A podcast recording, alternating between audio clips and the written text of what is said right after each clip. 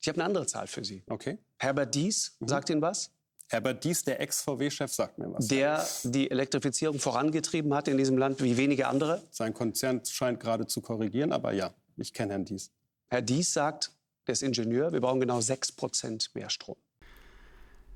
Also das finde ich jetzt ganz, ganz super. Herbert Dies, ähm, Manager von VW, Ehemalig. ehemaliger Manager von VW, guter Freund von Elon Musk.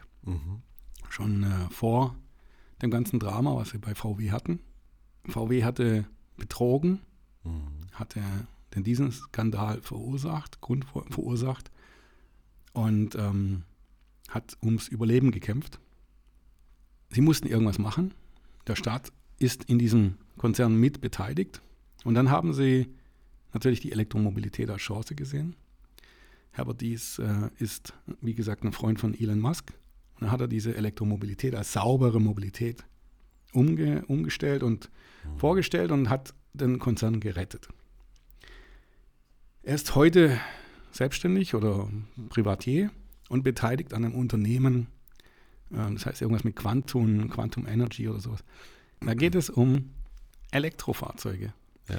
Und ähm, er hat da eben ein Unternehmen, wo er selber davon profitiert, wenn Elektrofahrzeuge gebaut werden.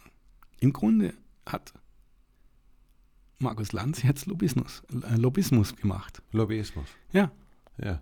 er hat jetzt im Grunde den, den unterstützt in seiner Aufgabe und hat jemandem zugehört, der einen finanziellen Vorteil hat davon. Ich gehe davon aus, dass die Zahl nicht stimmt. Okay. Ja, die 6%, was er da gesagt hat, sehe ich nicht so. Sehe ich auch nicht so. Es wird effizienter vieles und es, ähm, es wird besser und einfacher bestimmt in Zukunft mit dem Elektrofahrzeug und auch mit dem Elektro-LKW. Und aber ich glaube tatsächlich, dass die Energie, die wir brauchen, viel, viel mehr ist nachher, weil wir mehr Menschen transportieren müssen. Und ich würde es nicht gerne auf ein Automobil reduzieren. Für mich ist immer die Mobilität im Mittelpunkt. Wir Ja. haben es jetzt gesehen bei dem, wie war das Deutschland-Ticket damals? Ja. Da sind ja alle nach Sylt gefahren. Die Leute haben Spaß gehabt, auch wenn sie kein Geld haben, sich mobil zu bewegen, ähm, durch ganz Deutschland zu reisen. Und ich glaube, wenn wir ähm, gute und günstige Mobilität haben, dann werden auch mehr Leute sich mobil bewegen. Richtig. Und es wird auch einen sozialen Standard erhöhen. Weil im Augenblick ist Mobilität eher denen vorbehalten, die mehr Geld haben. Also die Geld verdienen. Und die, die sozial nichts haben oder Hartz IV setzen oder sonst was oder nie, keinen Job haben, die müssen schauen, wie sie machen, was sie machen. Ja gut, die sind auch mobil, mit dem Fahrrad oder laufen. Ja, nicht Aber mal halt das. nicht in die momentane Genau. Luxusmobilität. Und du hast recht. Ja. Ich meine, wenn man das Auto klimaneutral mit Strom betreiben möchte, dann muss man ja das Benzin, Diesel mit Strom ersetzen. Und somit wird einfach der, der Energieverbrauch oder Bedarf einfach höher. Und wenn mehr Leute reisen mit dem Zug, mit öffentlichem Nahverkehr, das ist nur mal mit Strom. Das heißt, ich rede komplett von der Mobilität. Für mich heißt Mobilität öffentlicher Nahverkehr, Zug, äh, Straßenbahn, Genau. Auto.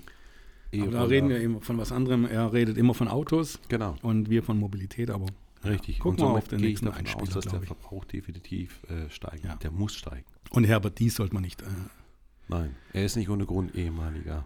Genau. Über den Betrug von VW können wir auch mal reden. Mhm. Ich habe da ein bisschen Insiderwissen. Ja, Dann kann ich direkt jetzt rauslassen. VW hat wirklich übel betrogen. Mhm. Und ich war damals in der Zeit bei Daimler, das ist jetzt zwar ein anderes Thema, aber bei Daimler angestellt. Und damals hat äh, der Herr Dr. Zetsche sich gedacht, Mensch, wie schafft VW diesen sauberen Motor?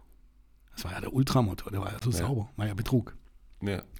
Die Dinger sind bei uns auf den Prüfstand gekommen und sie haben die getestet in allen Varianten. Wir haben die modernsten Prüfstände gehabt. Millionen haben die gekostet. Ja, aber auf dem Prüfstand hat er natürlich betrogen, das, das Auto. Mhm. Und es ist nicht aufgefallen. Und dann wurden, wurde das Team zusammengerufen und dann hieß es, wir müssen diese Werte bekommen. Und dann wurde ein zweistelliger hoher Millionenbetrag nochmal ausgesetzt, um Autos auf die Straße zu bekommen, um die aktuellen Motoren nochmal zu entwickeln, weiterzuentwickeln, damit man die gleichen Werte wie VW hinbekommt. Mhm. Das gibt es in der Presse, das weiß, weiß keiner. Ja. ich wurde gefragt wegen der Verwertung dann. Wir haben damals dann mit, haben, da gab es noch Kreisler, Mhm. von Kreisler Karossen bezogen, Motoren und was weiß ich, haben versucht, möglichst günstig nochmal die Motoren zu prüfen. Nach fast neun Monaten war dieser Test zu Ende. Da habe ich den Entwickler gefragt, und was kam raus? Und er hat den Kopf hängen gehabt und hat gesagt, keine Ahnung, was VW besser macht. Keine Ahnung. Sie haben nicht, nicht ein CO2-Pünktchen mehr rausgeholt. Ja, und heute wissen wir, der hat Ja. betrogen und es hat Auf, Hat, den Prüf, äh, auf den Prüfstand ist im Prüfmodus genau. gegangen und somit hat äh, alles funktioniert. Genau. Und sobald der Stecker gezogen war, Genau. dann hat es nicht mehr Ja, und, und Mercedes ist da dann wirklich an die Limits gegangen. Und da habe ich auch schon mal gesagt, Mensch, Leute, ist das gut oder nicht gut? Weil sie wollten natürlich auch diese Ziele erreichen, was, was VW hatte. Ja klar, die hat Es hat ein Wettrennen ausgelöst, wo einfach, das Ja. hat viel kaputt gemacht, auf jeden Fall in, Richtig. in, in Unternehmen.